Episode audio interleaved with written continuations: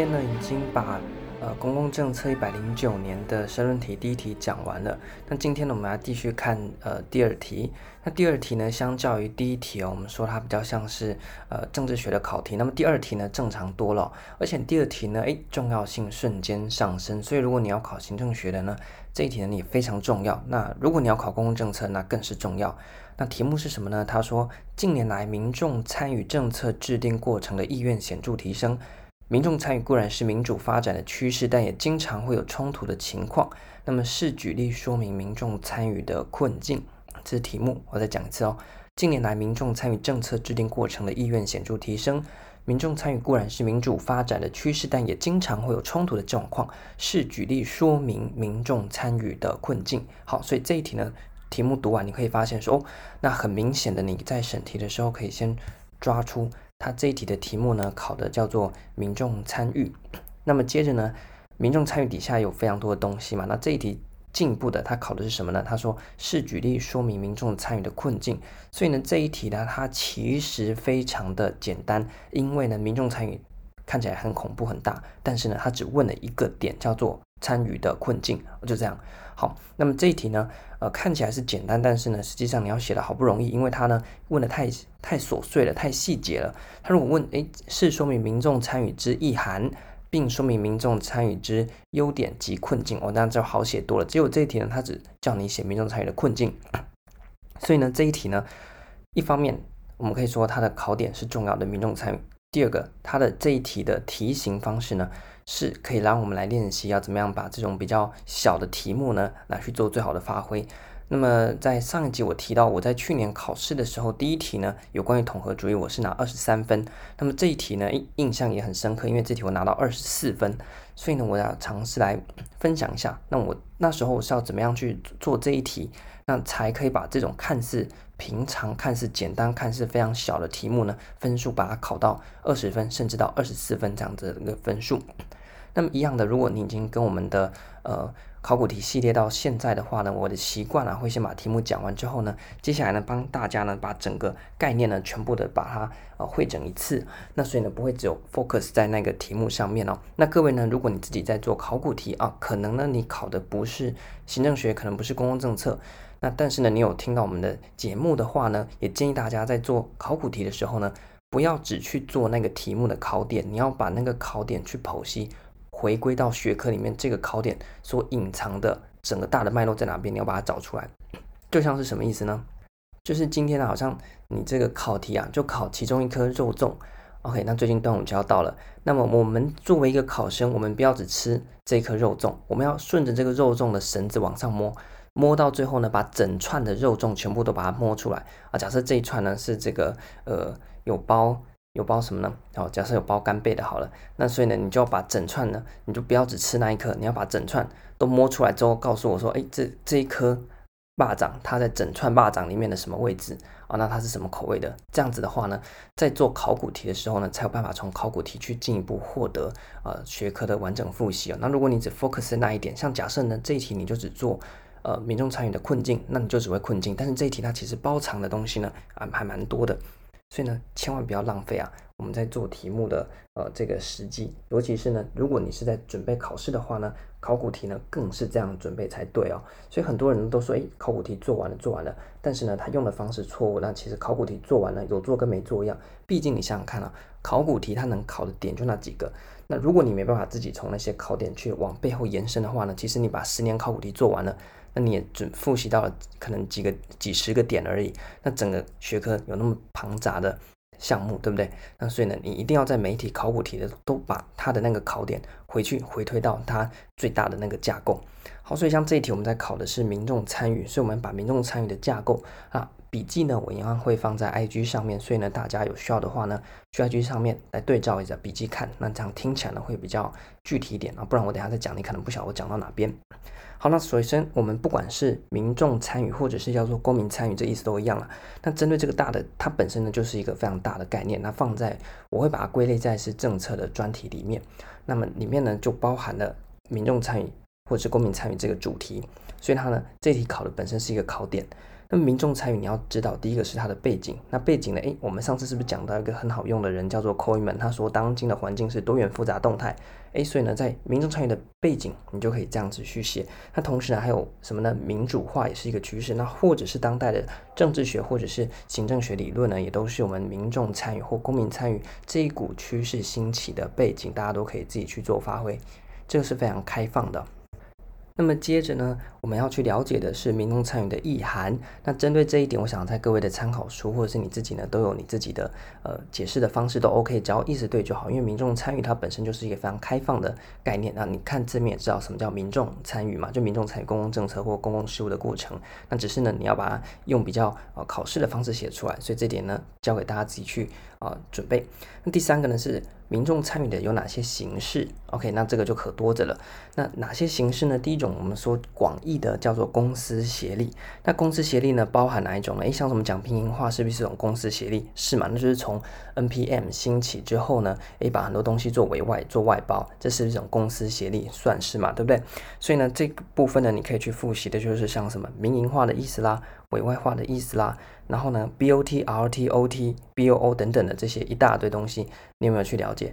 啊，然后呢，跟我国政策对接，就是我国有四化嘛，那是哪四化呢？这边就不讲。如果大家自己知道的话就知道，不知道的话呢，赶快去查一下，因为四化非常的重要。好，那除了公司协力的各种形式之外呢，诶，我们也提到说，另外一个形式就是我们这一题等等要用到的，叫做审议式民主。那么审议式民主它本身呢也是一个概念哦，那它是归在民众参与这个大的项目底下。那么审议式民主这个概念呢，你要去了解的话呢，首先有几个项目你必须要去掌握。那第一个呢就是什么叫审议式民主，它的定义是什么？OK，那所以审议式民主的定义和民众参与的定义啊，请你稍微去做区隔一下。那第二个呢是那关于这个审议式民主它有什么样的要件啊？包括资讯要公开，那。这个对话要平等，那么还有大家要怎么样的呃心理上面呢，要有包容他人意见这样子的一个看法等等。那各位的参考书应该都有，那大家可以针对这一点呢自己去整理。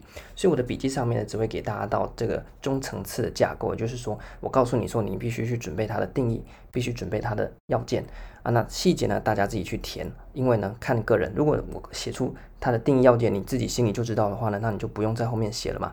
那因为通常越琐碎的东西啊，各家的书呢会略有差异，所以呢我就不适合啊把它写出来，因为这个就会有点呃，就是要个人呐、用个人的话去讲，分数才会高，所以这我就不写死。但是固定的东西，像是定义要件这个层次呢，我就可以写出来，因为这是考试的时候你必须要去记忆的。好，那么最后呢，我们要看一下审议式民主它的影响。那么通常在讲影响的时候，就包含优点和缺点。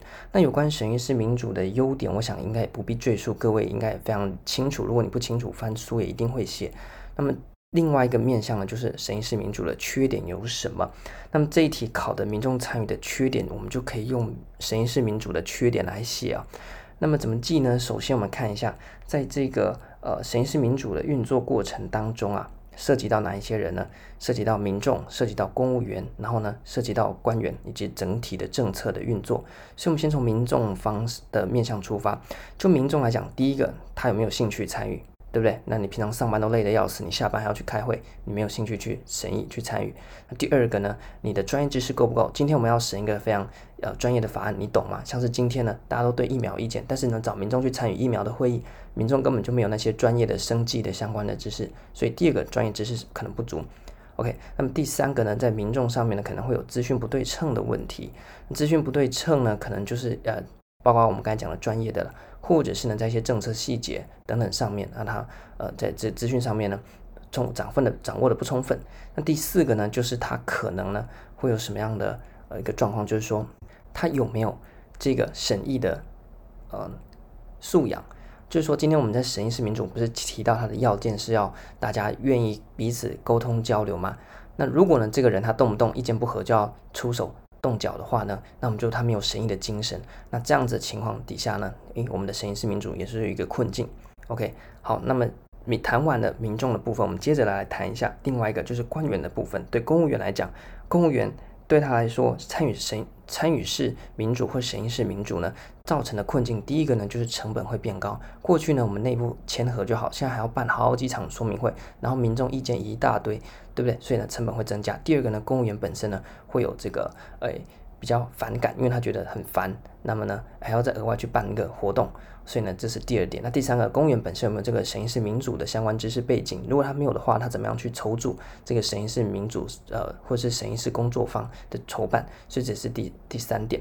OK，那么就政策整体来讲的话呢，诶，我们可以说它的这个呃整体来讲，那么审议式民主呢它是过于乐观的，那么难以实践的。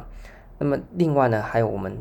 可以提提到的，就是说，诶，那像今天呢，我们前面不是讲到在民众的那个面向来讲，那么民众他可能呢不是人人都有兴趣。好，那假设今天我们要在呃邻里里面盖一个呃公园，那么今天呢会谁会对这有兴趣？一个里那么大，一定是住公园附近的人嘛？还有谁有兴趣？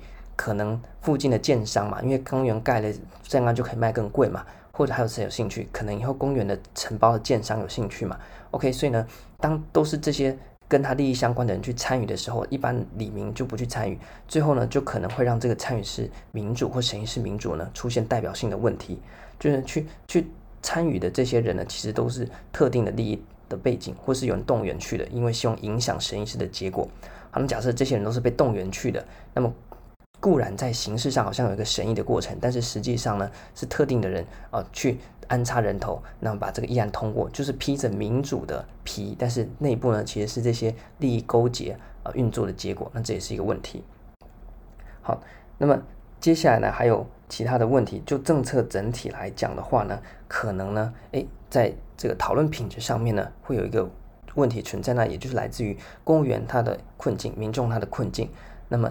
导致呢，在最后整体，不管是民众和民众对话，或民众和官员对话之间呢，在讨论品质上面呢，会出现一个呃没效率的状况。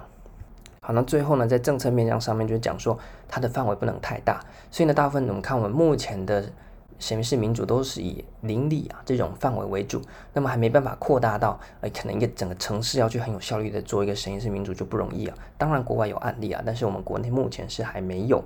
OK，所以以上呢，你看，从谁是民主，我们要怎么去记那么多项目？从他的利害关系人里面包含了谁？一般的民众，那么，公务员，还有这个政策的本身，诶，都可以去做好多发挥。所以呢，这个写都写不完了，那你随便写几个人上去就很完整了嘛。我们刚刚是不是讲到的非常多？如果你有跟着我们来讲，这个我在笔记上没有，所以呢，大家如果边听觉得有道理，你就自己写；啊，你觉得没道理，或你觉得书写的你已经有准备一套系统，那就根据你的，这都 OK 的。OK，所以呢，这一题他要用的，他说。参与式民主啊，或者是民众参与的困境在哪边？我们就去借用审议式民主。所以呢，审议式民主和民众参与这两个概念大致上会相通。所以我在准备考试的时候，我其实是把审议式民主准备好之后，它出现参与式民主啊，或者是民众参与，我就把这个审议式民主的内容呢，可以把它套过去。因为呢，民众参与它这个概念太大了，它很难去聚焦。OK，那所以呢，这样做呢会比较有效率。所以虽然这题考的是民众参与的困境，但是呢，我实际用的是民众参与底下审议式民主，呃的优点和缺点，其中的缺点来写。因为审议式民主呢，它的概念呢概念性比较强，它的内容呢会比较也具体，到那在这个作答上面会比较方便。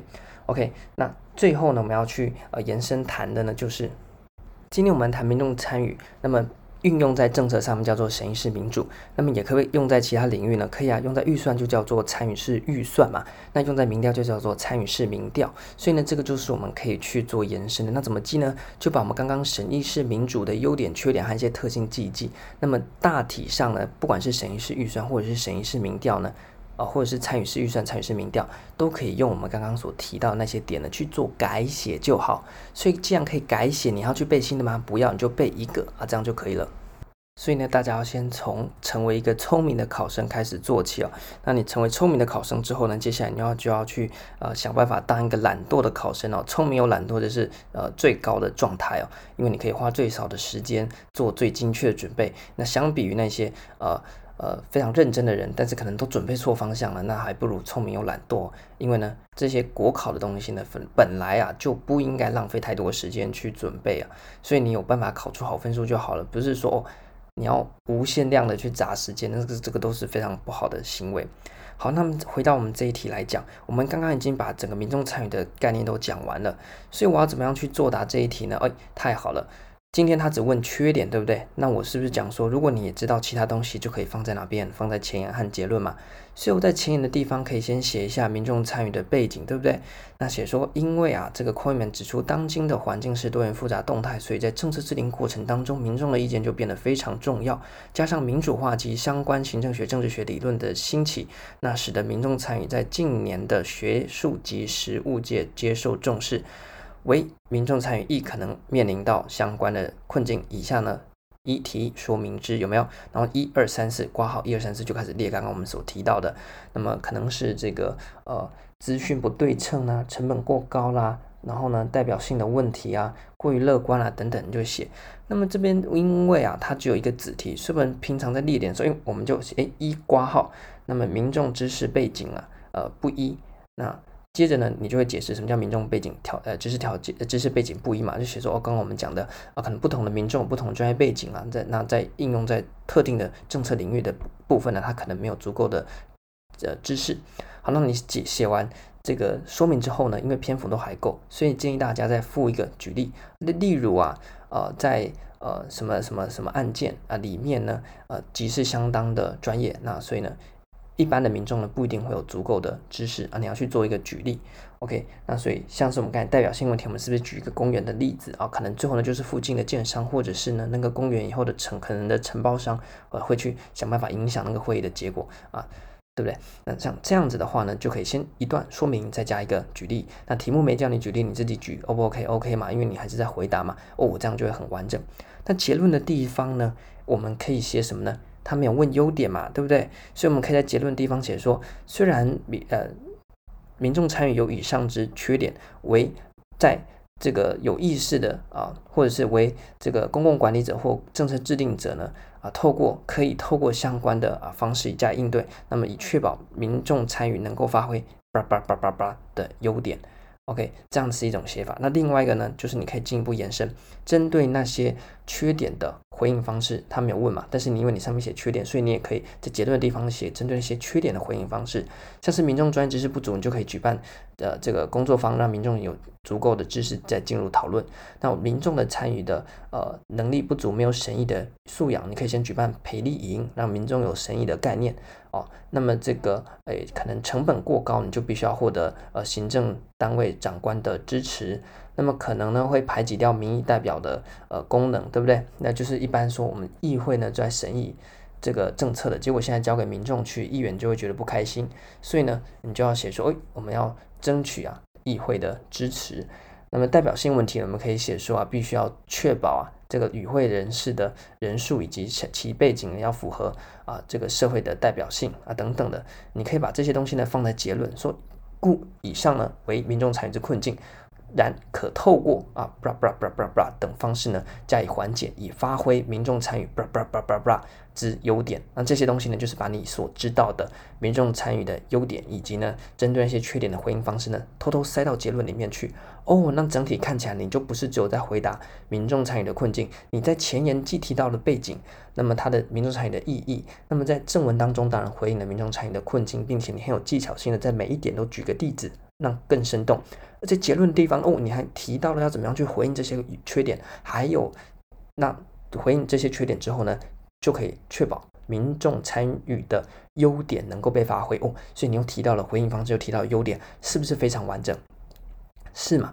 所以呢，我那时候就是用这样的一个写作的策略，那所以言简意赅的把每一点都做好之后呢，这题就拿到了二十四分。所以大家要去呃练习，如果你现在目前已经可以针对考题的考点去做准确的回应，接着你就要做怎么样去更加的获得额外分数。所以如果你都有，你如果是一般的考生，你就前言普通，结论普通，然后正文呢安安分分的去回答了。考试这题所问的民众参与的困境，那你可能就是拿到中规中矩的十五分上下。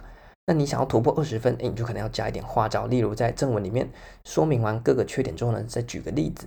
那么你想拿到像呃我我运气比较好，能够拿到二十四分的话呢，在前言、正文和结论处处都有心机啊。那这样子的话呢，你就可以把分数冲到二十分以上，甚至二十二分以上，接近满分的这样的状态。那在行政类科。亦然啊，在行政学也是，在公共管理也是，这些都是一些技巧。所以透过这一题呢，跟大家做一个分享。好，那我们谈完这一题的的作答之后呢，我们再回到整个概念本身。那我们再讲说，民众参与它可以发挥的东西呢，太多了。那所以这一题本身也是一个呃重要的考点哦。过去民众参与这个主题，曾经在行政学和公共政策的各类考试都出过，而且呢，我发现特别特别爱出这个民众参与的缺点，就只问缺点或只问意涵以及缺点问的东西，这种考题呢出现过好几次，所以去年出现这一题其实不是这种题型第一次出现了。OK，所以呢这一题非常的重要，无论在行政学或公共政策都是。